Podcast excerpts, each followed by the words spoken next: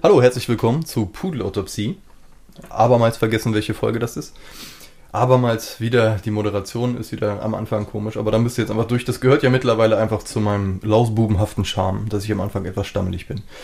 Ähm, wieder dabei, Malte Kettler, weil er ist natürlich Teil des Konzepts. Juhu. Und wir haben uns überlegt, ein gutes Thema, beziehungsweise Malte kam jetzt damit um die Ecke, ein gutes Thema für einen Podcast wäre Gewalt. Genau. Wie kamst du darauf? äh, finde, Gewalt ist erstmal deswegen ein schönes Thema, weil wir versuchen bei unseren Podcasts vom Titel her einfache Schlagworte zu finden, die gleichzeitig so viel aussagen, dass man da für immer und ewig drüber und nebenbei und dran vorbeireden kann. Und Gewalt bietet sich dafür auf jeden Fall an. Und dann dachte ich auch daran, weil du hast mir mal gesagt vor ein paar Wochen, Malte, ich lese gerade dieses tolle Buch Gewaltfreie Kommunikation von äh, Rosenberg, wenn ich mich nicht ganz täusche, war der Name von dem Typen. Und dann habe ich mir letztens noch ein Buch ausgeliehen äh, aus der Bibliothek, auch mit dem schönen Titel Gewaltfreie Kommunikation in der Schule.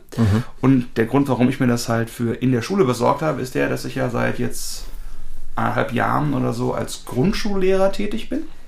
Völlig fachfremd, darf aber trotzdem zumindest mit ein paar Kindern was machen. Und ich weiß, es ist schon länger her inzwischen, ich habe es besser im Griff, aber es gab in der Frühphase, als ich dann noch mehr oder weniger wirklich ins kalte Wasser geworfen worden bin, den Punkt, wo ich ein oder zweimal, es war nicht oft, aber einmal ganz konkret so laut geworden bin und so lange so laut, dass wirklich danach zwei Kinder von der Klasse geweint haben. Das hat mir auch richtig wehgetan, weil ich gemerkt habe, ja, meine Frustration ist sicherlich angebracht und okay, aber dass ich äh, als 1,88 großer, 110 Kilo schwerer Mann diesen Siebenjährigen gerade für drei Minuten eine Standpauke gehalten habe und wer hat geweint? Natürlich die, um die es gar nicht ging, sondern die Kinder, die einfach und auch zu Recht wahrscheinlich sich dachten, wow, der ist gerade so laut, das geht hier gar nicht. Ähm, da habe ich gemerkt, okay, das ist gerade Gewalt gewesen. Kein Kind angefasst, würde ich nie tun, aber trotzdem auch mehr als ich es gewollt habe. Ich weiß selber, wie sehr auch Brüllen und Schreien einen angehen kann, weil ich auch einfach gemerkt habe, aha, hier bin ich gerade, ohne es jemals sein zu wollen, mein Papa in einem schwachen Moment. Ne? Hier ist eine Situation, die mich unglaublich stresst. Ich habe viermal nachgefragt, bitte seid, rum, äh, seid ruhig, bitte seid rum, bitte verbindet euch in Das kommt mit dem Lehrer sein. Bitte seid rum. Bitte seid rum, damit ich euch exen kann, mich wohler fühle. Und genau, und deswegen habe ich mich damit eben ein bisschen mehr beschäftigt die letzten Monate und auch wie kann ich mich im Unterricht besser verhalten und da ist einfach das Thema Gewalt ein Riesending. Letztens auf dem Schulhof hatten wir das auch, da haben sich zwei Schüler zuerst ein bisschen gestritten. Ich war Aufsicht und dann habe ich plötzlich mich umgedreht und der eine lag für fünf Sekunden auf dem anderen drauf und hat mit seinen Armen wirklich auf ihn eingedroschen. Ich bin dann sofort dazwischen, habe ihn auch nach oben gebracht, aber das war auch so ein Fall von Konfrontation mit Gewalt. Und wie gehe ich mit Gewalt um? Und da bin ich auch laut geworden. Es war richtig laut. Und das fand ich aber auch richtig. Weil ich es nötig fand, in dem Moment war es wichtiger einzugreifen und die Gewalt zu stoppen, durch Gewalt in Form von eben Macht, im Sinne von ruhig, ich habe jetzt maximal Lautstärke und ich fasse euch jetzt beide an den Händen, um mich auseinanderzukriegen. Bin dann hoch zum Lehrerzimmer. Und das ist interessant, weil sonst im Alltag werde ich in der Konkretheit mit Gewalt nicht konfrontiert, aber sobald man mit Kindern zu tun hat, ist Gewalt plötzlich ein Thema, was auch ein Satz ist, den man sicherlich gut missverstehen kann. Ja. Aber ja, so bin ich auf das Thema, glaube ich, irgendwo gekommen. Ich finde es super spannend, was es mit mir macht, wie man drüber nachdenkt und wie schwierig es teilweise ist, damit umzugehen. Ja, und vor allen Dingen, was, was genau verstehen wir unter Gewalt? Also halt diese Idee, äh, Mensch A haut Mensch, Me, äh, Mensch, Me, Mensch B eine rein, das, das ist halt so, ja, klassisch. Aber dann halt auch, ähm, wie über dieses Buch halt, ähm, also äh, dazu sei gesagt, wie, wie ich, äh, ich bin auf das Buch gekommen, weil, weil ein Kumpel gerade irgendwie so eine Ausbildung macht zu, zum Kunsttherapeuten, beziehungsweise hat er geschafft. Shoutout to Kloke. Ähm, und der hatte mir davon, ähm, hatte davon erzählt, dass das interessant ist. Und so, ich habe das gehört, dachte gewaltfreie Kommunikation, das klingt erstmal so sehr stark hippie-mäßig und von ist wegen. es auch. Ja, Im besten Sinne. Aber im Sinne von, ähm, na, ich bin ja ähnlich wie mit so esoterischen oder spirituellen Sachen oder so immer hin und her gerissen, weil mein, mein, äh, ich weiß auch nicht, was das ist. Also am Anfang habe ich immer erstmal dieses Dichtmachen, sich drüber lustig machen und erstmal abwehren bei allen möglichen Sachen, die eine gewisse, ich weiß nicht, ob es Schwäche ist oder Verletzlichkeit oder so mit sich bringen. Vielleicht ist das irgendwie so diese Salzgitter-Kindheit oder so, keine Ahnung. Äh, aber also quasi das ist meistens mein erster Impuls, dass ich mich erstmal von Dingen distanziere, die, die, die irgendwie so eine Schwingung haben von so einer gewissen Angreifbarkeit Und erst, mein erster Impuls ist, sich darüber lustig zu machen. Mittlerweile bin ich aber weitergekommen, dass ich danach, nach diesem Impuls dann trotzdem gucke, irgendwie. Dass ich denke, ah, hippie Scheiße. Ne? Ich meine, ich predige ja nicht die letzten 400 Podcasts umsonst von Meditation und dem ganzen Shit. Das ist genau das Gleiche, ne? wo ich dann immer das Gefühl habe, ah, ich muss das jetzt gleich wieder erniedrigen, weil, ja, weil, warum eigentlich? Habe ich Angst? Wovor? Ne, bla. Anderer Podcast. Ähm, und äh, dann halt gehört, ja, gewaltfreie Kommunikation, ja, hm, keine Ahnung. Dann hat er mal ein bisschen davon erzählt, wo es so einfach darum geht, was, also im Sinne von, was, warum kommunizieren wir eigentlich? Was ist der Sinn dahinter? Ne? Irgendwie dieses sich ausdrücken, auf seine, auf seine ähm, Bedürfnisse äh, hinweisen und bla. Und wo fängt dann Gewalt an? Also, und wenn man dann diese sehr enge Definition von wegen Gewalt ist, wenn einer eine abkriegt, einfach mal, einfach mal aufmacht zum, okay, was kann denn alles Gewalt sein und sich darauf einlässt. Und dann fand ich das irgendwie ziemlich interessant, dass jede Art des Verändern Wollens schon die Idee von Gewalt sein könnte. Hm. So, und das, äh, und äh, wo ich dann auch noch ein bisschen äh, übertrieben reagiere, ist halt, weil gerade im aktuellen Zeitgeist durch dieses Internet-Policing, wo jeder jeden vorschreiben soll, wie er zu sein hat und was richtig und was falsch ist und so, und alles eh immer als Gewalt dargestellt wird, hat man da eh schon, ich zumindest, so eine gewisse Aversion gegen dieses, alles ist Gewalt, ja, alles ist schlimm, bla. Aber ne, also das ist, man merkt schon, ich, ich verhedder mich gerade in mir selbst, weil das einfach so ein komplexes Thema ist. Das, das geht so viele Sachen an. Es ist ein bisschen wie natürlich, natürlich ist man in jeder Form gegen Gewalt. Gleichzeitig ist aber Gewalt in gewissem Sinne auch immer eine Form von Selbstbehauptung. Ja. Zumindest wenn, weil, sagen wir mal, du bist, keine Ahnung, bei einem Poetry Slam und du willst gewinnen ist das nicht auch schon eine Art von Gewalt, dass du versuchst, deinen Willen besser zu sein als Hans-Peter mit seinem Text über Topflappen? Eine Art von Gewalt ist es nicht, wenn du dich beim Theater um eine Rolle bewirbst, auch schon eine Form von Gewalt, wenn ich jemandem anderen die Chance wegnehme, den Joey Little zu spielen, weil ich viel mehr Bock darauf habe und definitiv die, den richtigen Haaransatz für die Rolle. Hm. Ich meine, das sind, also, ne, das ist es klingt, es klingt absurd, als wäre sich um etwas bewerben, als wäre Wettbewerb schon Gewalt. Aber wenn man an diese ganzen Participation Trophies denkt, diese mhm. ganzen Trophäen für Teilnahme mhm. oder wenn ich jetzt auch mal wieder auf den Unterricht bedacht. Also ich finde es ganz schön, weil gerade bei kleinen Kindern kommen diese Emotionen noch etwas direkter raus, würde ich mal sagen. Dass die halt einfach weinen, weil sie nicht dreimal hintereinander als einziger von 20 Kindern dran sein dürfen. Mhm. Das reicht, dass die, teilweise zumindest, fertig sind mit der Welt und sagen, das ist unfair, das ist, ist es natürlich nicht, aber es fühlt sich an wie eine Form von hm. Macht, Durchsetzung, Formung und ist das schon Gewalt? Ja, es ist, äh, ich würde auch nicht sagen, äh, man ist natürlich immer gegen Gewalt und das würde ich gar nicht, ich weiß gar nicht, ob ich das unterschreiben würde. Nicht? Weil erstmal, angenommen zwei, äh, immer wenn sich irgendwer prügelt irgendwo, das erste, was machen, ist, Leute sammeln sich drumherum, Leute gucken zu. Ich bin ein riesen Fan von Kampfsport.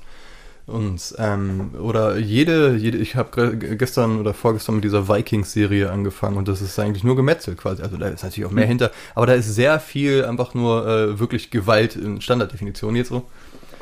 Und äh, es ist wahnsinnig unterhaltsam. Und irgendwas im Menschen möchte da hingucken. Und, äh, oder auch wenn du jetzt zum Beispiel diese ganzen YouTube-Videos mit der und der destroyt den und den, wenn es mhm. selbst in Debatten.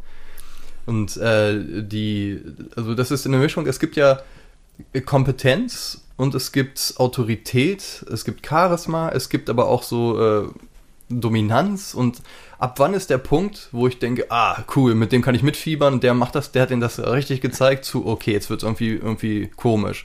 Ja. Also, zum Beispiel, wenn man die ersten UFCs guckt und dann merkt, okay, zwei Leute haben sich irgendwie, äh, ne, sind dazu bereit, so ihr Geld zu verdienen und äh, ich, ich finde auch diese, diese Gladiatoren-Idee und so dahinter, das ist, also ich, Was guckst du an der Freizeit an? Ich, ich sehe, wie ein halbnackter Karatekämpfer einem Sumo-Ringer mit einem Tritt einen Zahn aus dem Mund befördert und ich nenne das Unterhaltung. Das sind das die ersten die UFC. UFC 1. Ja, das ist äh, hohe Kunst. Und so, und dann merkt man aber auch ab einem gewissen Part, okay, jetzt, jetzt ist irgendein Punkt passiert, das irgendwie nicht mehr okay ist für mhm. mein äh, moralisches Verständnis.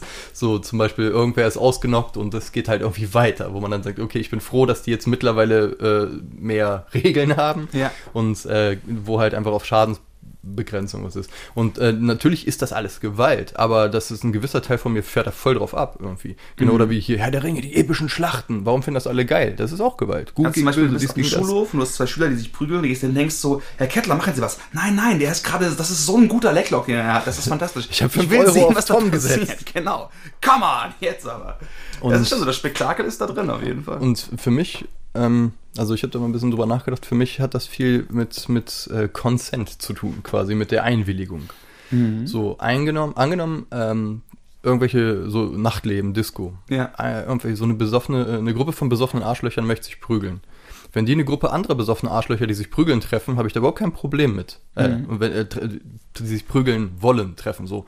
Und ne, quasi dann, ja, macht das, solange irgendwie ihr euch jetzt nicht totschlagt, ist okay. Aber wenn jetzt irgendwer, der sich prügeln will, irgendwen heimsucht, der es nicht will, dann ist das, äh, finde ich, Gewalt, weil der dazu gezwungen wird, das zu machen. So im Ja. Sinne von, dann ist es ein Überfall.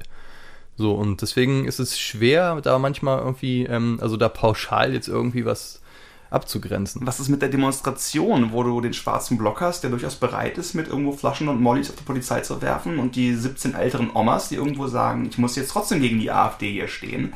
Und du hast also einen Block, der irgendwo partiell gewaltbereit ist, vielleicht sogar herausfordert, äh, partiell oder zu großen Teilen, wie auch immer es nicht ist, und das zusammenzufügen, weil wenn du dann oft Gewalt ausübst, sagen wir mal eine Form von einem, von einem Einkesseln als Polizei zum Beispiel, ist es wahrscheinlich relativ schwierig, die 17 Omas mit ihren Rollatoren nicht zu trennen vom schwarzen Block. Noch spannender ist es, wenn der schwarze Block nichts macht, aber die Omas werfen.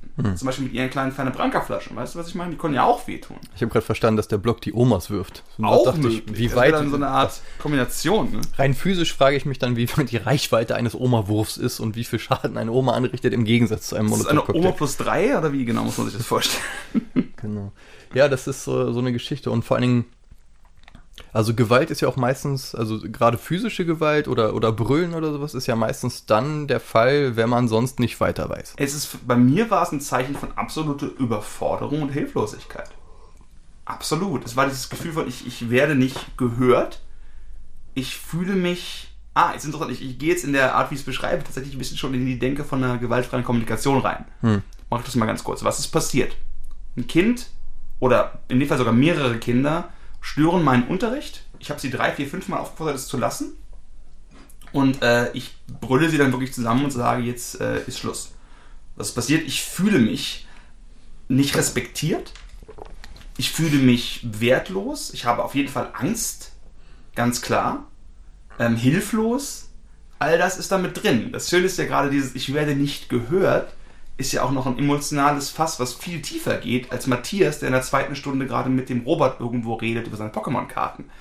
Ist ja so, dass tatsächlich meine emotionale Grundlage davon eher von irgendeinem Psychoanal von einem Psychoanalysten und Psychologen untersucht werden sollte, der dann sagt, Herr Kettler, Sie reagieren nicht auf den Matthias und den Robert, sondern auf das eine Mal, als Sie mit vier von Ihrem Vater irgendwo quasi die Flasche nicht bekommen haben. So. Ja, ich habe, bis ich vier war, auf jeden Fall noch an der Flasche gehangen, ist ja klar. Und das war dann halt das Gefühl und dieses Gefühl ist ein Ausdruck davon, dass mir irgendwas fehlt. Das würde halt die gewaltfreie Kommunikation sagen. Es ist ein, ein Gefühl, das ist ein Ausdruck von einem nicht erfüllten Bedürfnis. Also zum Beispiel das Bedürfnis nach Sicherheit, das Bedürfnis nach Gemeinschaft und Wertschätzung. Und, ne? und all das ist nicht erfüllt und dann Genau. kommt diese Reaktion. Auf der anderen Seite bist du aber auch in einer, in einer Persona unterwegs, in einer Funktion. Mhm. Ich meine, du bist ja das Ding, was dazu da ist, dass da diese Struktur weitergehen kann. Also quasi du machst den Unterricht und bist das ist deine Verantwortung. Mhm. Und dann gibt es halt jetzt diese Irritation von Leuten, die, äh, die sich, die das gerade äh, quasi blockieren. Ja. Und dann ist es auch teilweise natürlich deine Pflicht, äh, das irgendwie zu handeln, so dass, dass das weitergehen kann. Ja. Deswegen bist du jetzt nicht nur persönlich der, äh, der, der Malte, der sich nicht gehört fühlt, sondern auch der Lehrer, dessen Pflicht es ist, den, der gerade nicht nachkommen kann. Dann gibt es die Sachen, äh, diese Frage ist, was hast du für ein Toolset, um das Verhalten zu regulieren? Mhm. So, angenommen, du sagst hier, äh, wenn ihr das weitermacht, ähm, also in der, äh, später in der Schule, Schule sagst du halt, wenn ihr das weitermacht, kriegst du einen Eintrag ins Klassenbuch, drei Einträge im Klassenbuch, dann hast du einen Tadel, äh, so und so viele Tage, Ja. dann fliegst du von der Schule. Oder wie auch immer das System Ich habe an der war. Grundschule wäre das schwieriger. Ja, ja, eben, das meine ich Aber ja. ja. Mit irgendwie jetzt hast, also und oder äh, quasi, äh, ja, du willst nicht lernen, dann hast du halt einen schlechten Test, dann kriegst du halt ne, äh, ein schlechtes Zeugnis und das ist dann die Konsequenz daraus, mit der du leben musst. So, äh, und wenn du aber das nicht hast und es geht um nix und so. Das ist ja auch die Frage von, von äh, Hierarchie und äh, Disziplin und Ordnung und all diese Geschichten, die auch immer was mit Gewalt zu tun haben und einer gewissen Beschneidung und einer gewissen Form, in die man gepresst wird. Das wird ja schnell sehr tyrannisch gefühlt für ein Kind, Mhm. wenn es irgendwie andauernd beschnitten wird, setz dich, sei ruhig, pass Ja. auf, dies und das. Und äh, auf der anderen Seite muss es aber auch ein gewisse Regularium geben, weil sonst ist zum Beispiel für, für alle anderen, die in der Klasse sind, der, die Stunde vollkommen im Arsch, weil Ja. irgendwie Tom und Robert halt irgendwie rumbrüllen wollen. Und das ist halt dieses, dieses, das ist, glaube ich, so ein, so, ein, so ein Punkt, den man bestenfalls finden kann zwischen halt, äh, zwischen wieder mal loslassen und festhalten und Härte Ja. und Weichheit, dass man das reguliert, aber eben äh, nicht sofort in Grund und Boden stampft und brüllt, äh, aber eben trotzdem auch Grenzen aufzeigt, weil das ist ja auch eine gewisse Sozialisierung, die stattfindet. Weil wenn der sauer ist, dass er nicht das vierte Mal in Folge drangenommen wird und deswegen alles zusammenbrüllt, ist es ja für ihn auch wichtig zu lernen, dass das nicht geht. Ja, das ist richtig. So, und aber ab wann ist es Gewalt und bis wann ist es Pädagogik? Und, äh, oder, oder soziale Regularien. Und das ist ja gerade die spannende Frage. Und ich weiß nicht, ob man da so eisenhart sagen kann, bei 0,3, bei weißt du, es Ja. gibt, glaube ich, keinen Punkt. Ich glaube, das ist immer irgendwie so eine, so eine, so eine. Vor allen Dingen, das sind halt keine Zwölfjährigen, sondern Sechs- und Siebenjährige teilweise. Das heißt, wie gehst du damit um, dass da auch mit, ne? Mhm. Und das auch noch mit sehr unterschiedlichen Entwicklungsgraden. Mhm. Ne? Und wenn man jetzt zum Beispiel auf sowas guckt wie Oldschool-Gewalt in, in, in Schulen, so quasi der Lehrer mit dem langen Lineal, der Ja. dir halt, der einfach das, das, das Recht hat, dir auf die Finger zu hauen. Was wir heute größtenteils als barbarisch empfinden. Ja. Würde ich auch sagen. Also ist halt so, angenommen, ich hätte ein Kind und ich würde nicht wollen, dass es in der Schule von irgendeinem Lehrer irgendwie ne, angegangen wird. So, weil, ähm, ja, aber auf der anderen Seite, wenn du als Lehrer keinerlei Tools hast zu Regularien und das ist dann so, und, und quasi, und wenn die dann vielleicht nicht gut erzogen sind oder gar nicht oder halt einfach diese Machtlosigkeit, Mhm. dass du einfach dem nichts entgegenzusetzen hast, wobei deine ganze primitive Natur sagt, du könntest die total crushen, weil du dreimal so groß bist und 700 mal so schwer. So, Im Sinne von äh, Mutter Natur sagt mir, ich habe das Toolset, aber die äh, Gesellschaft sagt mir, ich habe das Toolset nicht, dass durch diese innere Anspannung dann die Überforderung noch größer ist. Von wegen, weißt du, was ich meine? ich weiß, was du meinst. Ich glaube jetzt nicht, dass der, dass die große Frustration daher rührt, dass ich sie nicht offiziell hauen darf.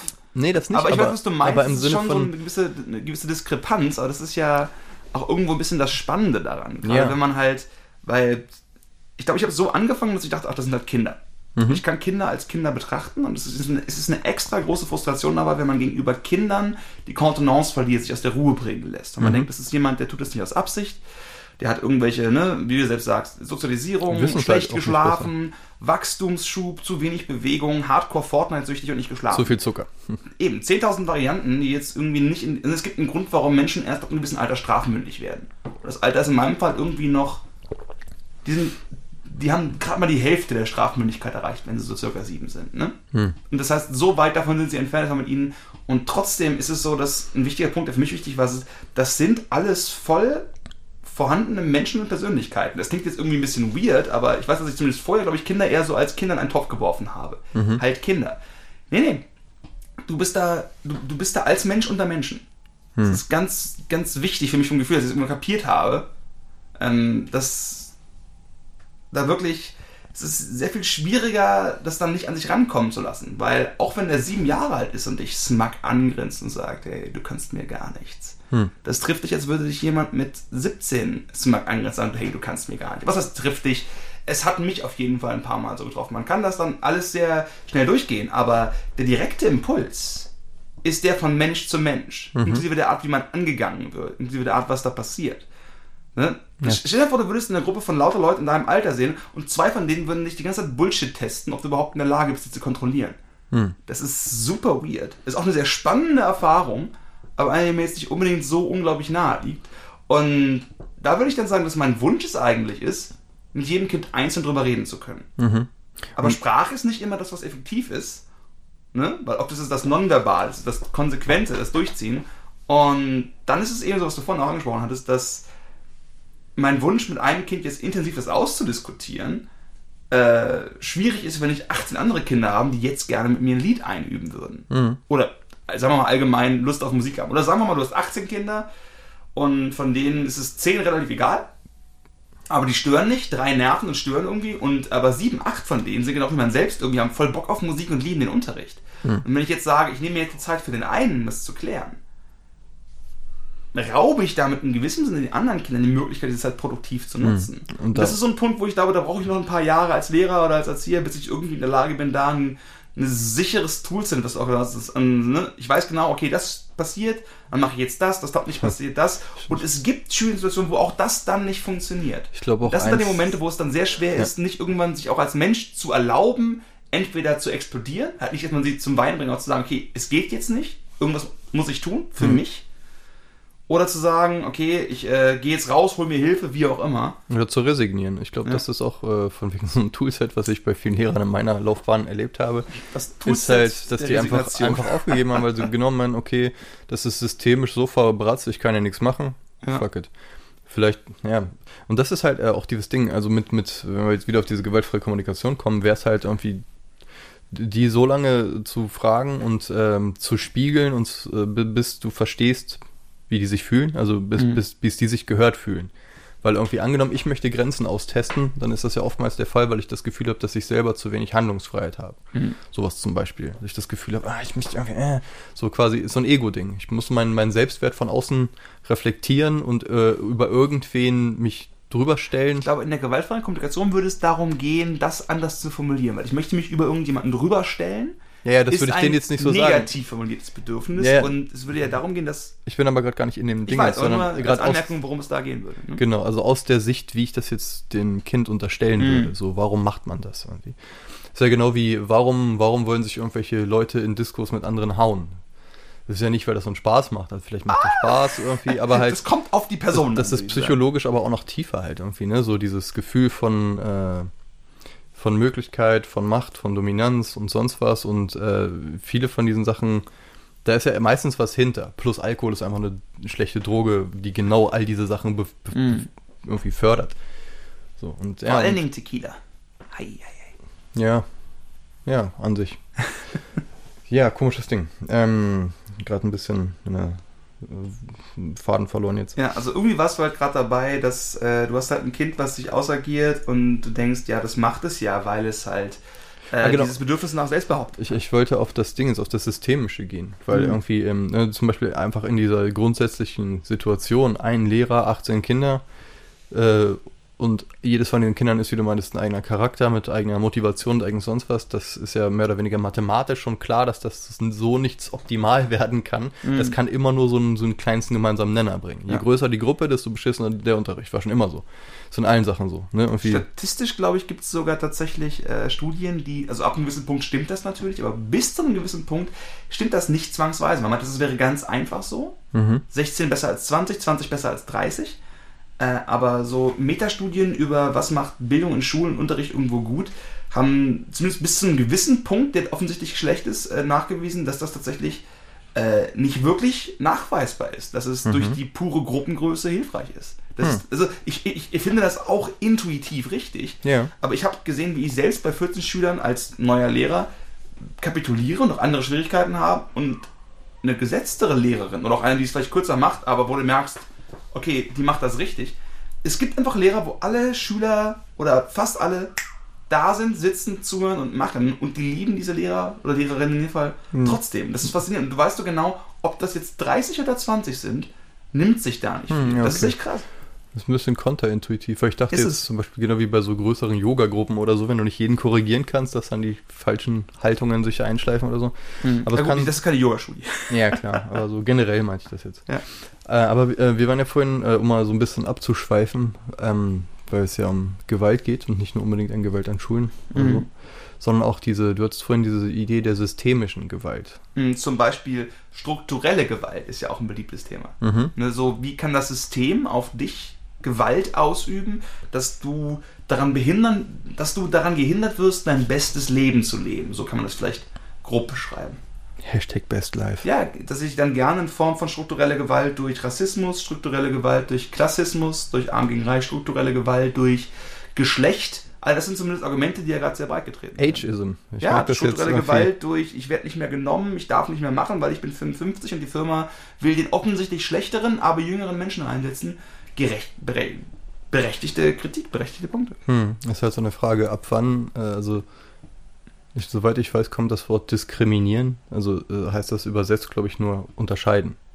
Das glaube ich auch, weiß ich jetzt aber nicht mehr. Und äh, ist dann halt so die Frage, ab wann das ist wieder die große Frage, ab wann nenne ich Gewalt Gewalt und ab wann ist es halt einfach Hierarchie, Kompetenz und wie die Welt halt ist.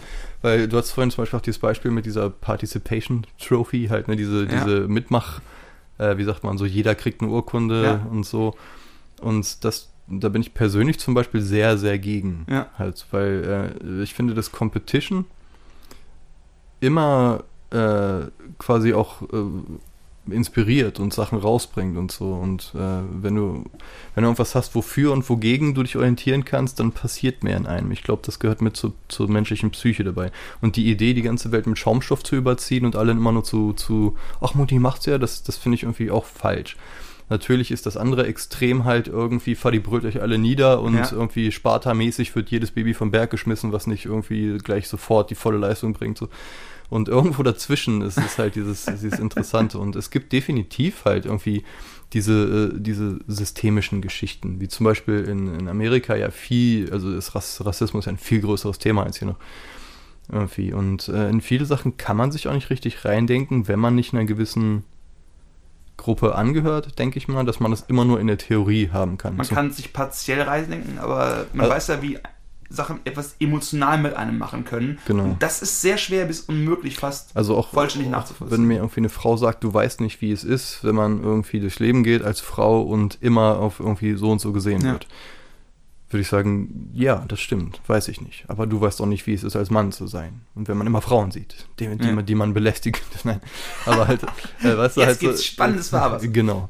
Nein, also im Sinne von, das, ich glaube, das ist, du kommst einfach nicht aus dir selbst heraus. Du kannst halt irgendwie dich selbst dich wirklich anstrengen, andere Positionen einzunehmen, zumindest gedanklich, auch ja. viel äh, Bücher, durch Bücher zum Beispiel, die gut geschrieben sind, wo ein Protagonist ist, der eben nicht so ist wie du, sondern was weiß ich, eine syrische Frau oder was mhm. weiß ich was oder irgendwas, ne? Also das, das ist ja das Tolle an, an Literatur, dass du teilweise irgendwie dich so darin verlieren kannst und in andere Standpunkte und so kommst. Aber richtig, richtig wissen, wie es ist, was anderes zu sein, als man ist, weiß man eben nicht. Und äh, deswegen ist es manchmal so ein bisschen komisch, über, über sowas zu reden wenn man es einfach nicht weiß. Ja. Und, und viele Leute stellen so ihre Sicht der Dinge und ihren Kampf als den wichtigsten Kampf ever hin. Zum mhm. Beispiel war das jetzt so bei Instagram, es sind ja gerade diese Feuer in Australien. Ja. Und dann gibt es irgendwelche Influencer, irgendwelche People, die halt irgendwie was machen und sagen, ja, okay, wir spenden jetzt für Australien oder hier, mhm. äh, verkaufe jetzt Bilder und der äh, Erlös geht da und dahin. Und dann kommen irgendwie andere Leute und sagen, ja, aber was ist mit äh, Vegetarismus? Oder ja, aber was ist mit Sexismus? Oder ja, was ist mit, im Sinne von, für jeden ist irgendwie so ein anderer Ismus das Ding, um das es sich zu kämpfen lohnt. Ja.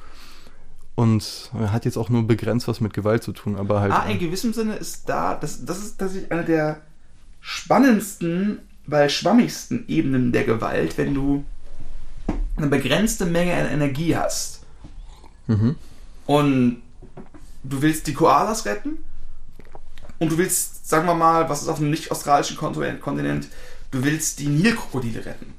Und beides ist wirklich wichtig. Und alle, die jeweils die Koalas und oder Nilkrokodile retten wollen, sind eben nicht Leute, die sagen, ja, ich bin für einen faschistischen Staat und Genozid oder ich bin eher für das sozialistische Utopia, sondern lass uns diese Tiere retten anzugucken, wo dann die Energie reingesteckt wird. Mhm. Und dann zu sagen, aber das ist doch wichtiger. Nein, das ist dann wichtiger. Obwohl das aus einem Punkt der, das ist quasi das Infighting der, sagen wir mal zum Beispiel in den Grünen, bei den Grünen sowas in der Richtung, würdest du vergleichen. Ne? Du hast so, oder innerhalb der äh, Klimawandelbewegung hast du die Leute, die bei Extinction Rebellion sind und die bei Fridays for Future sind oder so. Oder, und du hast dann die Leute, die pro Atomkraft sind und die Leute, die dagegen sind, die alle irgendwie versuchen, würde ich mal behaupten, CO2 zu reduzieren, also was Gutes zu tun, aber über den Weg, das Gute zu tun, minimal zerstritten sind. Und dieser minimale Streit kann ausreichen, dass Leute sich umbringen, sich fertig machen, sich Todesdrohnen ausstreichen. Das hat dieses Spannende. Du hast dieses, mhm. ne? Dieses In-Group, Out-Group-Ding. Und das dann halt ähm, im Namen der guten Sache exakt wieder die Muster wiederholt werden, gegen die man eigentlich war. Hm. Und äh, das ist eine große Gefahr irgendwie. Und äh, das ist auch das Ding mit dem, wo ich immer so ambivalent bin, mit von wegen heiligt der Zweck die Mittel. Ja. Oder gibt es gewisse Dinge, die unverhandelbar sind? Zum Beispiel in unserem Klimapodcast irgendwie. Ich habe irgendwie ein paar Tage später eine gute äh, Schlagzeile oder einen Gedanken gelesen, der da voll gut reingepasst mhm. hätte. Dieses vielleicht ist Demokratie nicht mit dem Klimawandel zu kombinierbar. Mhm. Und das bringt so voll auf den Punkt im Sinne von, ja. oh, okay, das heißt, all die Gedanken, die man hatte, man muss nochmal einen Schritt zurückgehen und nochmal ein größeres Konzept rumspinnen und im Sinne von, ach so, müssen wir das vielleicht aufgeben? Ne, müssen wir zu dieser Ökodiktatur hin, damit wir eine Chance haben? Ist das so? Weil ich habe bisher immer so in so demokratischen in so einem demokratischen Gebilde mhm. gedacht in der Welt, wie ich sie mehr oder weniger kenne ja. und eben nicht darüber hinaus und habe da dann durch diese durch diese Headline irgendwie meine eigene Begrenzung gesehen. Hm, und dann merkst du, das ist noch komplexer. Hm. Ne? So. Was ich spannend finde, ist da, dass tatsächlich diese Idee der faschistischen Ökodiktatur ist ja eher, würde ich mal sagen, ein Strohmann, der oft von, sag ich mal, den äh, in Anführungsstrichen Rechten irgendwo hin, oder zumindest von Gegnern hingestellt wird, hm. als wenn ihr es zu Ende denkt, passiert das. Und das Spannende ist, auch wenn ich glaube, dass es meistens Quatsch ist, weil ich behaupten würde, dass die Überschneidung mit Demokraten doch eher größer ist im Klimawandelbekämpfungslage. Es gibt definitiv unironisch, wenn es auch nur einzelne Stimmen sind, aber zumindest die Argumentation, genau wie du es beschrieben hast, dass man das aufgesucht hat. Das ist so unintuitiv. Ne? Dieses, diese Verschmelzung aus, es ist jetzt so wichtig, dass wir diesen Planeten retten, dass wir das tatsächlich die politische Verfassung als Demokratie weniger wichtig ist. Das ist ein nachvollziehbares Argument, aber weiß Gott, könnten sich darüber Bürgerkriege entfachen. Ei, ei, ei. Und was genau das alles bedeutet. Und äh, das ist tatsächlich ist Gewalt unglaublich spannend für die Frage nach, wie verhält man sich in Bezug auf den Klimawandel. Ja, und nicht nur. Also, ich frage noch, was ist ein Verbot? Allgemein, wie verhält man sich? Genau, äh, zum Beispiel, oh, das ist so komplex, das ist voll ätzend, das auszuleuchten, aber auch interessant. Yeah. Also im Sinne von, ähm, schon, was ist der, der Unterschied zwischen freiwilligem Verzicht und einem externen, top-down aufgedrückten Verbot? Ja.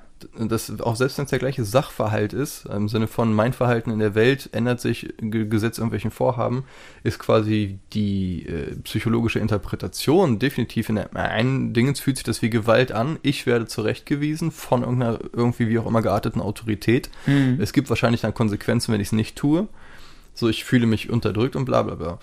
Angenommen, wir alle sagen, okay, wir machen das freiwillig und ja, yeah, dann kann das total erhebend sein und dieses In-Group-Gefühl ja. von wegen, oh, wir sind jetzt die Tollen und schaffen das und bla. Und äh, dann aber wieder angenommen, wir hätten die, die tolle Gruppe der Leute, die verzichten.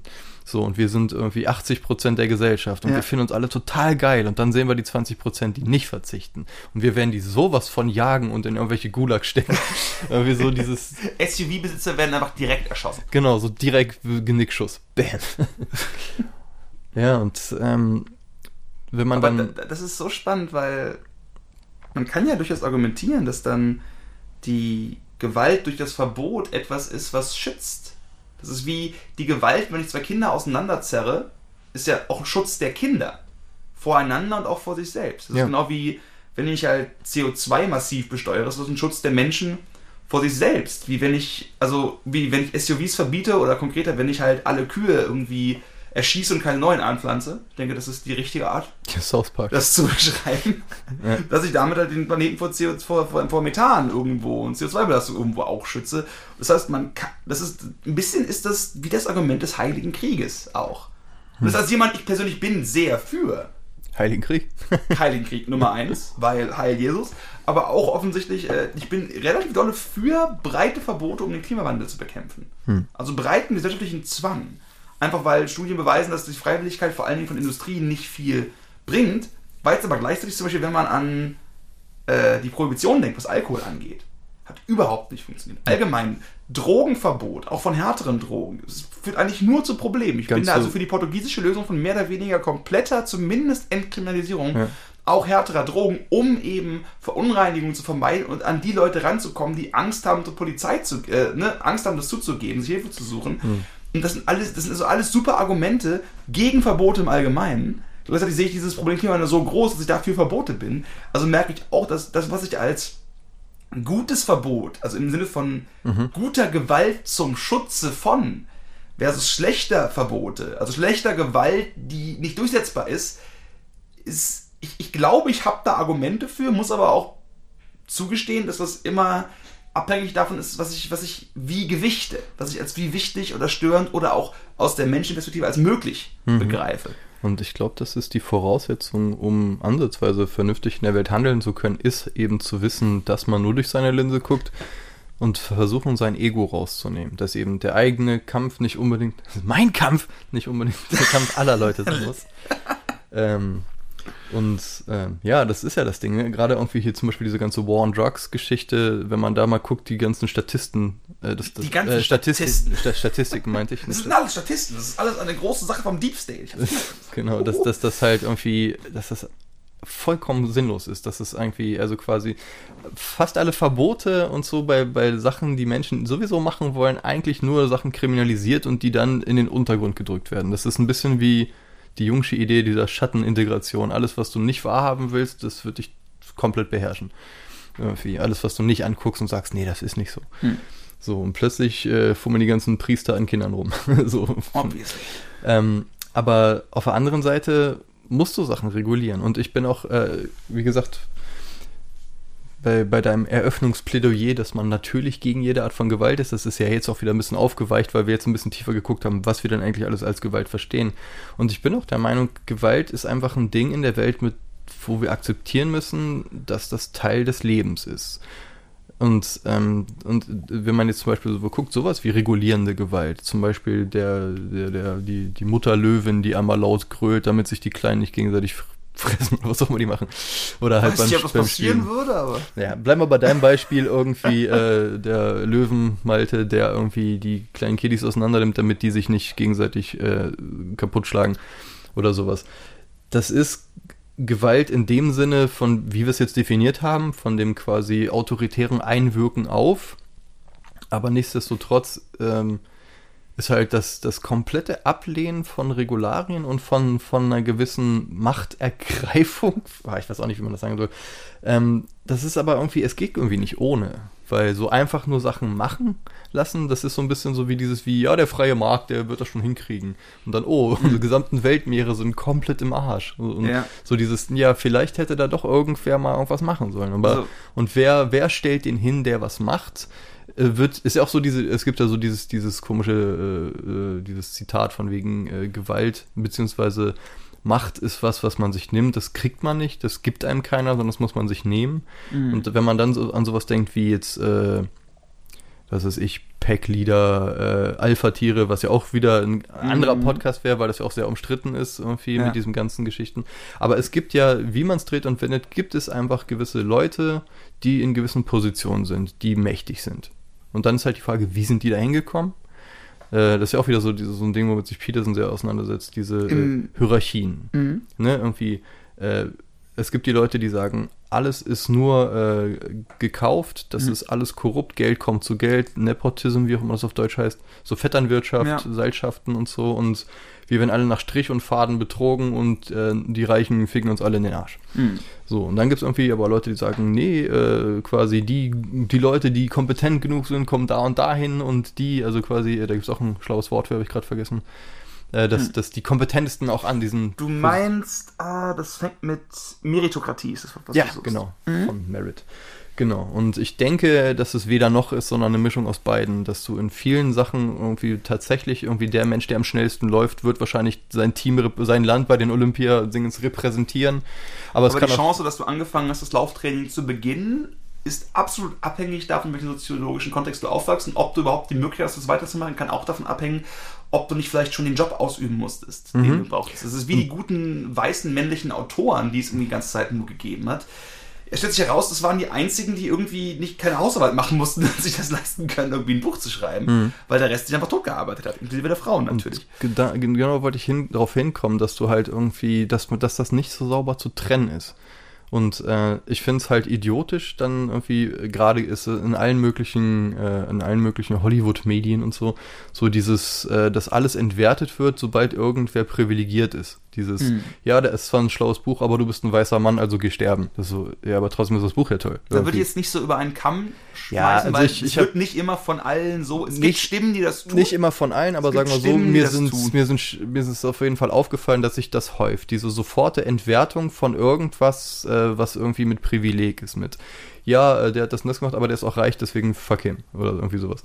Und ähm, also quasi, das ist für mich dieses Überregulieren und alles nur sehen, als wäre es äh, Nepotism und sonst was. Auf der anderen Seite muss man definitiv sehen, dass es strukturelle Geschichten gibt, wo man zum Beispiel sagt, okay, vielleicht wärst du der schnellste Läufer in deinem Land, aber du bist halt hier und musst die Klos schrubben und bist nie dazu gekommen irgendwie. Mhm. Und definitiv ist das der Fall. Und das ist dann die Frage, ist, so ist das Spiel korrupt? Lohnt sich das? Weil die Idee zu sagen, okay, das Spiel ist äh, äh, komplett gegen mich gesteckt, es ist korrupt, deswegen Verweigerung, ich spiele nicht, fickt euch. Ja. Irgendwie. Das ist ja quasi so eine Sache, aber angenommen, du spielst das Spiel nicht, was, was machst du dann?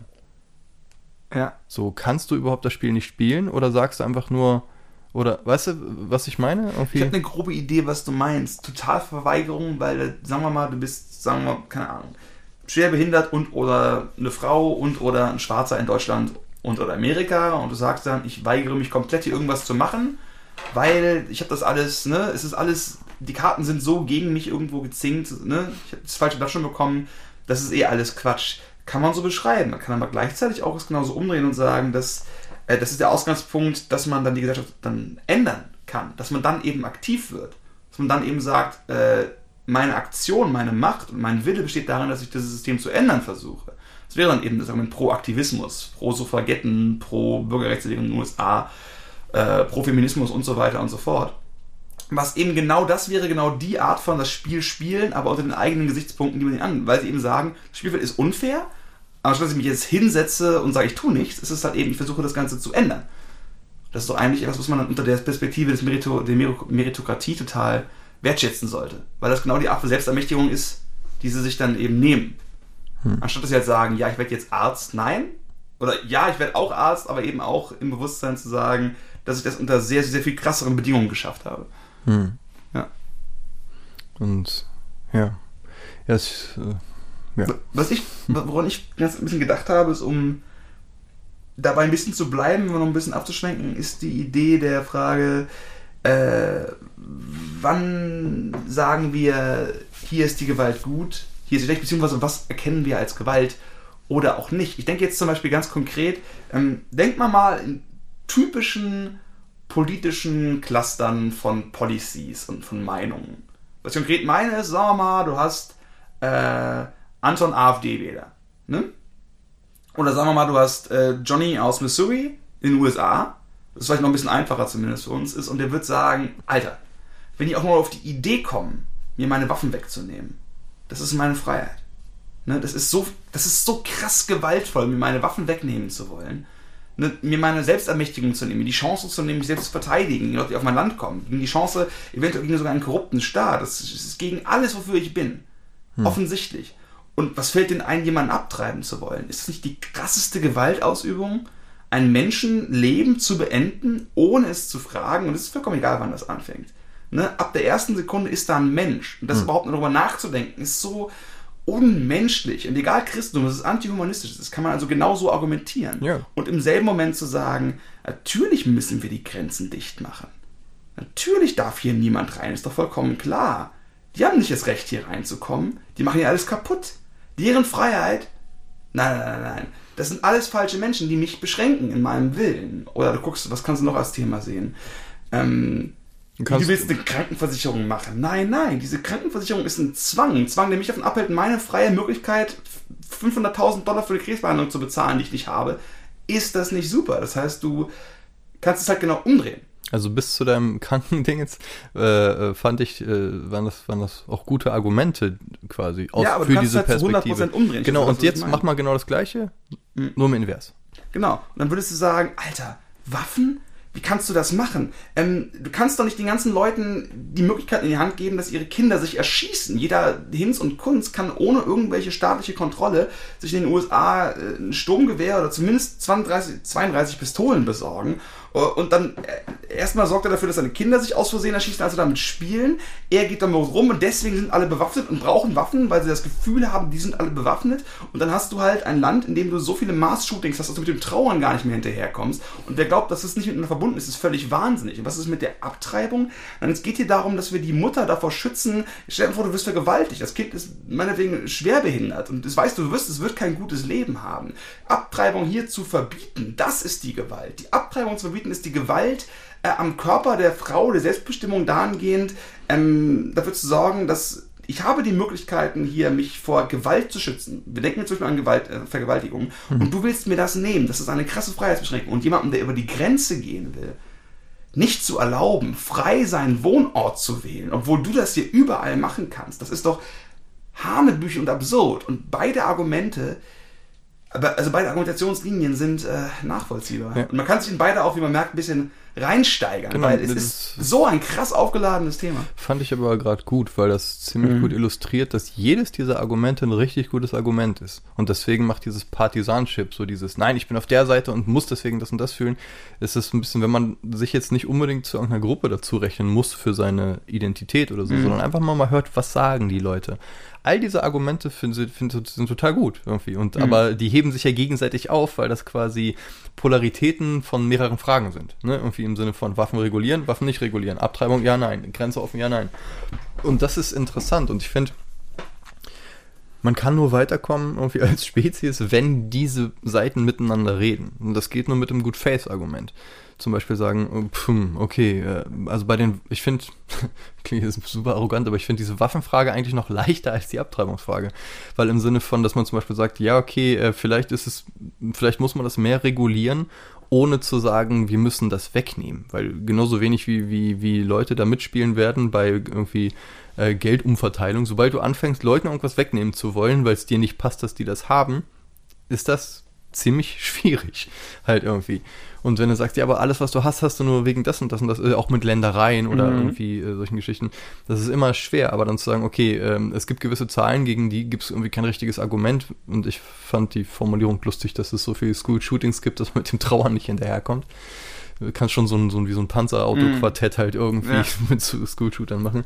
Dass man sagt, ja, okay, äh, wir können uns auf jeden Fall, wenn wir jetzt wirklich äh, von diesem Partisanship absehen, können wir uns ja darauf einigen, dass hier irgendwas im Argen liegt dass es irgendwie weird ist, dass wir das einzige Land sind, wo mhm. andauernd sich Leute erschießen. Das ist vielleicht ein bisschen komisch. Darauf könnte man sich einigen. Außer jetzt irgendwie Afrika oder halt irgendwie Superkrisen. mehrere Länder, so, so ja. Mexiko, hallo? Also es gibt, in, aber in einer anderen Form. Also Krisengebiete, klar, das ist eine andere Art von Gewalt. Aber halt so dieses, dieses dieses Ding von, von Privatpersonen ohne Milizen oder Militärzugehörigkeit, ohne sonst was, wo einfach irgendwie Leute randommäßig, mhm. augenscheinlich irgendwo hingehen und jetzt irgendwie Leute umballern. Da, darauf sollten sich ja, also spätestens wenn man sich darauf einigt, dass Menschenleben was wert ist, worauf sich eigentlich jeder einigen sollte, außer die ja. Hardcore-Nihilisten vielleicht, äh, dann kann man ja sagen, hm, ja okay, hier ist irgendwas. Was bedeutet das? Und da wäre dann sowas wie gewaltfreie Kommunikation interessant, wenn du halt Leute da äh, an einen Tisch sitzt mit verschiedenen Perspektiven, dass die auf äh, sich, sich so annähern könnten, ohne eben für oder gegen irgendeine Seite zu sein, sondern irgendwie immer diesen gemeinsamen, ne, gemeinsamen Boden erschließen im Sinne von, okay, was ich gerade meinte, wir, mhm. wir, einigen uns darauf, dass ein Menschenleben Wert hat. Okay, ist jetzt nicht so der größte Stretch der Welt, also für uns ja. judeo-christlich geprägten Leute ist das ja quasi so das Go-To-Ding. Und Würde dann, behaupten, auch für die Muslime. Ja klar, aber ich meine jetzt äh, in unser, ich komme halt, also ich meine im Sinne von das Christentum hat ja so ein bisschen diese Idee des in, in, inneren Wertes so ein bisschen das zu den Kack-Buddhisten. Äh, von dem weiß ich nicht genug, um darüber zu reden, aber äh, in unserem Dingens. Und dass man dann von da aus geht, okay, wie kann man das machen? Vielleicht irgendwie, dass man sagt, okay, stärker regulieren im Sinne von, dass du halt nicht auf Gun-Shows einfach gehen kannst und halt besoffene Knarre kaufen kannst und alle möglichen Sachen umgehen kannst, sondern Ne, ich meine. Äh, ich kaufe meine Waffen explizit nur, wenn ich betrunken bin, da habe ich eine bessere Wahl. Genau. Die ist so, pink, geil. Dass es so eine Art Führerschein für Knarren gibt oder sowas äh, und bla und ja, aber auch zum Beispiel dieses Misstrauen in, in, in die eigene Regierung.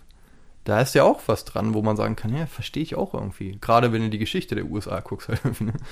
So dieses, die Idee von irgendwie äh, coolen, äh, coolen, heroischen Gründerleuten und Rebellen und Verrätern ist halt, wer die Geschichtsbücher schreibt. Und wenn man sich die Geschichtsbücher der USA nochmal anders anschaut, aus einer anderen Perspektive, habe ich auch was zugelesen, super spannend, ist einer der Hauptgründe für das Waffenargument schon ab der Anfangsphase und vor allem für die Verteidigung des Ganzen, ab dem 18. Jahrhundert, also ab 1600 Pflaumenpfingsten, war eigentlich immer die Angst, dass die Schwarzen sich bewaffnen und gegen ihre Sklaverei aufstehen. Mhm. Das ist so jahrhundertelang einer der Hauptgründe, warum es verteidigt worden ist von allen möglichen Leuten von aus den Südstaaten, war, dass sie die Waffen eigentlich wollten, um die Sklaven umzubringen, falls sie sich erheben wollten, das aber nicht zugeben wollten. Mhm. Und teilweise aber auch getan haben. Also definitiv auch in der Wort. Was ich, was ich, was ich wahnsinnig spannend finde, ist, dass äh, um noch weiter abzudriften, weil why the fuck not? Pudel oder Psi. Ist Fuck das. Äh, Pudel sind dick. Gerade, es gibt ja keinen Grund, warum jemand, äh, der gegen Waffengewalt ist, automatisch auch äh, für Abtreibung ist. Oder warum Eigentlich jemand, der für Connect. Waffenschein ist, sagt, Abtreibung geht überhaupt nicht. Es gibt keinen Grund dafür. Der Grund, warum du aber in diesen Clustern, würde ich behaupten, ganz oft jemand, der ganz krass fürs zweite Amendment ist, wird fast sicher auch in diesen anderen Punkten zustimmen. Du weißt genau, was ich meine. Ne? Du kannst also, ne, du klärst die Abtreibungsfrage. es gibt das Paket. Genau, du hast das Paket. Das heißt, du hast dieses Konzept der breiteren Sozialisation.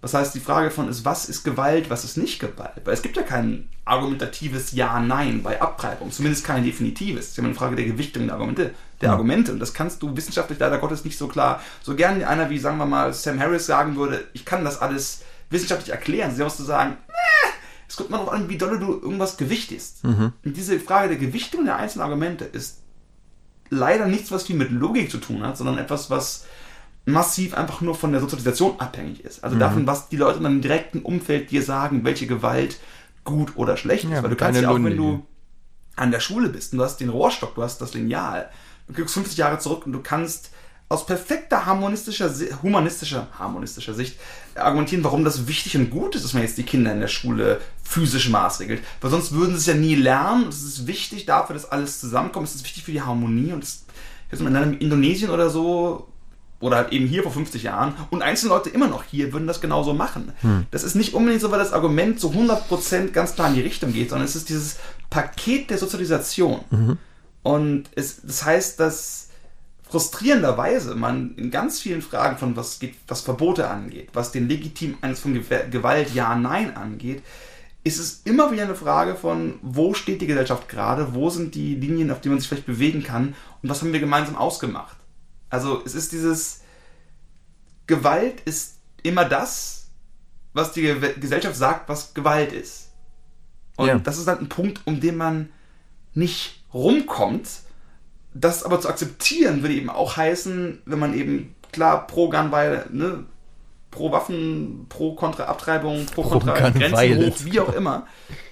Ja, nicht pro Gunweil, so Ja, was ich meine. Deswegen heißt es ja auch pro Life und pro Choice. Beide sind pro Ja, ja. ne, in der Sprache des Marketings. Das, dann zu sagen, wow, wir sind alle geschaffen durch unsere sozialen Netze und eigentlich ist nichts, was wir tun, mehr als Schlamm. Ja, im Sinne von, es gibt kaum Fixpunkte. Und Ja. selbst die, auf die wir uns äh, als Gesellschaft geeinigt haben, verschieben sich. Deswegen ist dieses, äh, diese, dieser Revision Revisionismus mit im Sinne von äh, sich alte Tweets von irgendwem angucken, um dann das Leben zu canceln irgendwie, Hm. weil halt in den 80ern irgendwas ganz anderes war. Ähm, das ist so krass. Ich habe zum Beispiel, habe ich das schon erzählt im Podcast? Weiß ich nicht. Ich habe neulich Otto geguckt. Bist? Oh ja, ja, ja, ich weiß, das ist ein Podcast, aber red weiter. Äh, genau, also äh, ich mache das ab und zu beim Frühstück, dass ich mir so alte Schinken aus meiner Kindheit angucke auf Netflix, einfach so aus Nostalgiegründen, aber auch aus mal gucken, wie das heute so klingt mit mit Ohren aus 2020 irgendwie im Sinne von, ne, was was was haben wir, was waren die Geschichten unserer Kindheit, die uns so erzählt wurden? Und da habe ich Otto der Film geguckt, das war der erste irgendwie und das war so Hardcore, das wird heute gar nicht mehr gehen. Also er hat halt immer diese drei Probleme und er braucht irgendwie Geld. Und er geht dann durch die Straße und sagt, das Einzige, was mir jetzt noch helfen könnte, war ein Neger. Und dann kommt halt äh, der eine Schauspieler, der auch hier bei dem, äh, nicht Fassbinder, äh, auf jeden Fall so, ein- so ein total etablierter äh, schwarzer Schauspieler, hat sich dann für diese Rolle hergegeben. Und äh, Otto zieht sich dann irgendwie seine Jacke andersrum an, setzt sich eine, so eine Militärmütze auf, klingelt im Haus äh, Haushalt und verkauft dann halt irgendwie diesen Typen als Sklaven, um, um an Geld zu kriegen, der dann auch total bereitwillig mitmacht so.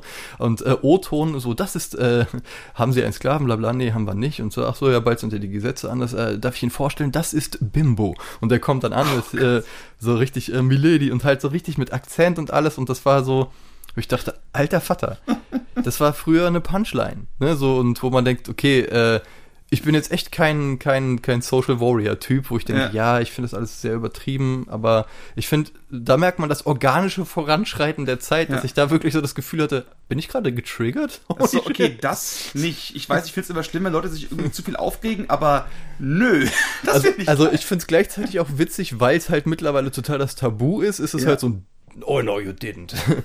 Und ähm, aber das war halt, wo man sagt, das, das wäre heute, würde heute nicht mehr gehen. Das ist 30 Jahre. Und her. ich finde es auch gut, dass es heute nicht mehr geht. Ja. Und äh, wo man dann sieht, manchmal ist einem das nicht klar, genau wie bei, was hatte ich schon mal in einem Podcast erwähnt, bei Ace Ventura, Pet Detective, dass da die Punchline ist, dass der Typ, der die ganze Zeit sucht, oder die Frau, mit der er rumgemacht hat, früher ein Mann war. Ja, ich hatte, oh Gott, ich habe und gesehen dann diesen, und alle müssen kotzen, als, genau, als sie das rausfinden, und, dass sie einen Penis hat, fangen sie an, sich zu übergeben und, der hat dann und alles. Pümpel und, und pümpelt sich das Gesicht Ewigkeiten aus Ekel und so. Und das ist halt, man merkt, das sind komplexe Sachen und was so nah in der Vergangenheit unserer Spezies liegt, dass, dass das irgendwie weird ist, äh, wenn sich Sachen verschieben. Ne, was du meintest mit alles, was wir machen, ist Schlamm, habe ich so verstanden mit äh, selbst die Punkte, die wir gerade in Stein gemeißelt als unsere Moral begreifen, sind halt meistens Konstrukte, die sich mit der Zeit ändern. Selbst die Leute, die jetzt zu 100% woke sind und alles richtig machen, wenn die dann 80 sind und ihre Enkel drauf gucken, sagen sie, boah, Oma, wie redest du denn? Ja. Einfach nur, weil wir nicht wissen, was zum Teufel noch passiert. Wir haben keine fucking Ahnung. Und deswegen finde ich so eine gewisse äh, so eine gewisse Demut und Güte, so abgedroschen das auch klingen mag, äh, vor allen Dingen auch der Spezies gegenüber, dass man sagt, äh, wir haben ja oftmals hier dieses Beispiel mit, mit irgendwie, ja, äh, bei Familienfesten, wenn Opa dann irgendwie mhm. zu viel Jägertee getrunken ja. hat und dann doch nochmal ein paar von den strammen Reden auspackt oder Ideen, dass du denkst, ja, müssen wir Opa jetzt verbrennen oder können wir einfach akzeptieren, dass, dass alte, alte, alte Tricks keine neuen Hunde mehr lernen, dass alte Hunde keine neuen Tricks mehr lernen und das ist so, ja, er hat das gemacht, was geht und solange wir jetzt alle keine super Kriegsverbrecher sind, ist das schon okay, solange die Bewegung in die richtige Richtung geht.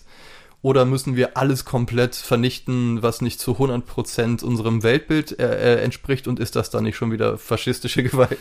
Und da finde ich die gewaltfreie Kommunikation, um einen Bogen zu schlagen, mhm. äh, richtig toll, weil Demut und Güte sind da so Stichworte, die, glaube ich, ganz dolle drinstehen. Ja. Die, die unterscheidet halt immer zwischen Bedürfnissen und Strategien. Das heißt, du hast die Strategie, dass du dich auf einen anderen Schüler draufsetzt und ihn haust oder du hast die Strategie, und das ist tatsächlich der Extrempunkt, den man machen kann, du hast die Strategie, in eine Schule zu gehen mit 17 Jahren und schwarzem Mantel und einer Schrotflinte alle umzubringen. Das ist eine Strategie.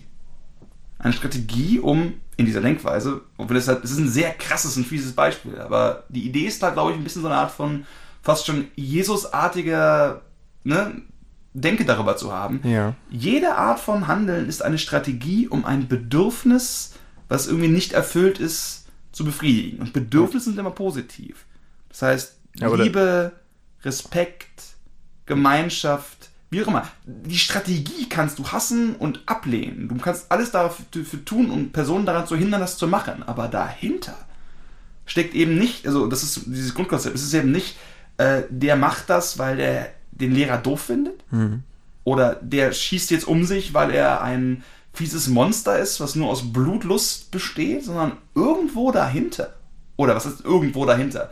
Direkt dahinter steht immer ein Mensch mit ganz simplen, rudimentären Bedürfnissen, oft nach Liebe, Gemeinschaft und Respekt. Und genau. noch 10.000 anderen Sachen. Und das finde ich unglaublich hilfreich. Und auch die Idee ist eben, diese großen, hochtrabenden Konzepte von, was wird soziologisch als Gewalt genommen, die ich sehr wichtig und spannend finde, ja in der Interaktion mit dem einzelnen Menschen möglichst rauszulassen, sondern zu versuchen, präsent zu sein, wirklich zuzuhören, eben Empathie zu nutzen, um sich einzufühlen von, okay, Strategie, er, sie benimmt sich gerade für mich kacke, wie auch immer. Vielleicht, sagen wir mal, er hat das große Bedürfnis zu spielen. Das ist ja nichts Schlimmes, das Bedürfnis zu haben, zu spielen. Mhm. Oder, oder sie hat das Bedürfnis äh, nach Anerkennung, dreht das um, weil irgendwer nicht zu ihrem Geburtstag gekommen ist deswegen durch. Oder ich als Lehrer habe das Bedürfnis nach Wertschätzung, nach Respekt. Mhm. Und weil das nicht erfüllt ist, helfe ich mir durch die Strategie, dass ich laut rumbrülle. Mhm. Das heißt also auch Selbstempathie anzunehmen. Und die Grundlage davon ist eigentlich immer einen Schritt zurücktreten, zuhören. Sein Ego rausnehmen achtsam sein. Ich glaube, dass der ganze Meditationskram tatsächlich super krass gut sich verbinden lässt mit dem Konzept der gewaltfreien, Medita äh, gewaltfreien Meditation. Gewaltfreie Meditation! Im Schluss Geg mit der A! Im Gegensatz, Im Gegensatz zu. zu. Ah, punch, punch, punch. Da stichst du mal welche Leute. Genau, und das finde ich halt so schön daran, einfach zurückzutreten und zu sagen, Güte und Gnade vielleicht sogar schon, mhm. also wirklich im religiös-spirituellen Sinne, es gibt ja das Konzept der Ursünde. Mhm. Jeder Mensch ist fehlerhaft und dahinter kann man ja auch umdeuten, das Konzept der Urliebe. Ja. Gottesliebe, allgemeine Liebe, buddhistische Dharma, wie auch immer, dass eben hinter all diesen Strategien, die wir sehen, hinter Oppas Tiraden, steht trotzdem einfach nur ein Mensch mit einem Bedürfnis. Das ist jetzt sich irgendwie über 10.000 Varianten diese Strategie gehandelt. Diese Strategie kann man verabscheuen, dagegen gehen, dagegen demonstrieren, dagegen demonstrieren und sogar wahrscheinlich gewaltvolle Gesetze dagegen erlassen. Mhm. Aber dahinter steht irgendwie immer ein Mensch. Das finde ich ja. Ist aber ein schönes Konzept, um dann zu denken, also um zu versuchen, weniger Mensch-zu-Mensch-Gewalt in den ganzen Kram reinzulassen. Ja, das stimmt. Und das kann man aber erst sehen, wenn man dieses Reaktionäre, dieses, dieses Reagierende, dieses äh, Kahnemannsche schnelle Denken. Ja. Äh, wir setzen da irgendwie einen Link in die Dinge. Das ja. ist übrigens ein super empfehlenswertes Buch. Absolut. Ähm, und Meditation ist eigentlich der ganze Witz von Meditation, zumindest jetzt nicht spirituelle Meditation, wo es noch um andere Konzepte geht, sondern so für den normalen westlichen Dude, ist eigentlich nur irgendwie von dem schnellen Kahnemannschen Denken bisschen, bisschen mehr Platz zu machen, damit man ins Langsame kann.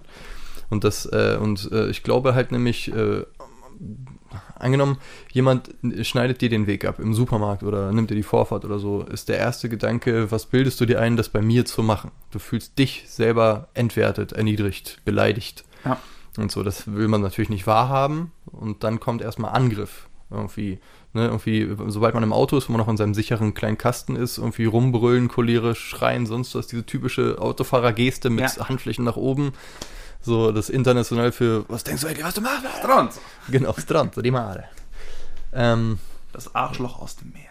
Genau, ich habe gerade überlegt, dieses, das wäre vielleicht in 30 Jahren Woke-Kultur, ist das schon Hate Speech. Strand die Mare zu sagen. naja. Ähm, und eben, äh, wenn man es aber schafft, irgendwie zu denken, ja, wahrscheinlich, was weiß ich, hat er mich nicht gesehen oder der hat schlecht geschlafen oder das ist egal oder angenommen selbst, das ist ein Arsch, der sich denkt, oh, ich da hier durch, dann ist es auch so, dass man denkt, ja, wer weiß, wie deine Kindheit war, wer weiß, mhm. was du für Traumata mit dir rumträgst, damit, damit du das jetzt machen musst irgendwie. Und ich glaube, ähm, also das ist ein Prozess, an dem ich schon Ewigkeiten dran bin, seitdem ich mit dem ganzen Kram angefangen habe. Und ich merke definitiv, dass es wirkt und besser wird aber es ist halt nicht so, dass ein großer Schalter sich umlegt und du bist dann für immer total nett und chill. So, dass Man ist immer noch seine Persönlichkeitsstruktur. Eben, und du bist auch, äh, also gerade so dieses mit, mit, mit wütend sein und so. Also, ähm, man, man kriegt da wirklich so ein Keil zwischen sich und diesen Geschichten, aber man muss den halt auch wirklich immer wieder neu ansetzen. So. Aber ich glaube, dass das nur dann funktionieren kann mit, mit der Gesellschaft und dem Leben und all diesen Sachen, wenn man halt dazu in der Lage ist. Weil äh, du, ich fand dein Fazit ganz schön, dass das im Endeffekt Empathie ist. Und ähm, ich hatte eigentlich vor, ob wir nochmal irgendwie einen Podcast über Schuld machen. Finde ich gut.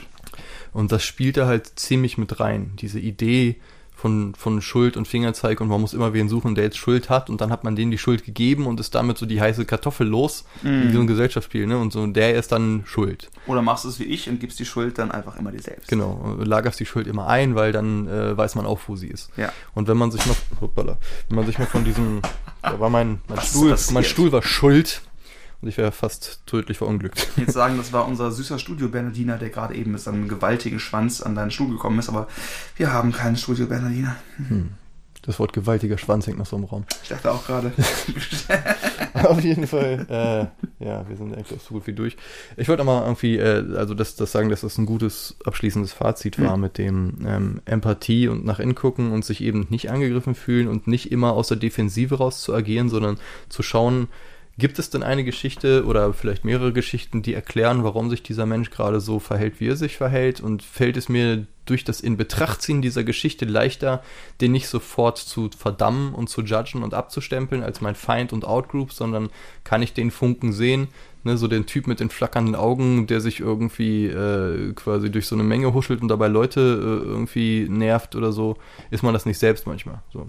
Und, Ja, und wenn man es selbst ist, dass man das auch sieht. Ja. Dass man eben diese Art von Empathie und Verständnis auch sich selbst gegenüber anbringt und dass man davon ausgeht und auch sagt, ich habe auch ein Recht hier als mein Beispiel Lehrer einer Klassensituation, dass es mir gut geht. Hm. Ich kann durchaus die Kinder darum bitten, dass sie sich das da gut benehmen und helfen, weil klar, Hm. weil die sind ja nicht mehr oder weniger wert als ich. Wir haben ja alle unsere Bedürfnisse. Und ich glaube, dass einige Leute sollten erst anfangen, bei der Selbstempathie anzusetzen, andere bei der Fremdempathie.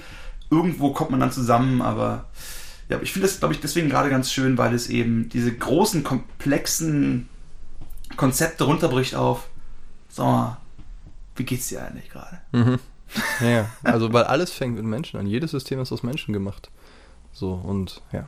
Genau, aber das, äh, ich glaube, das ist ein gutes Ding für eine nächste Folge, dass man so Schuld, Empathie, Liebe, Schönes Thema. genau. Jawohl, Herr Kettler, herzlichen Dank. Herr Deppar, das war wie immer wunderschön.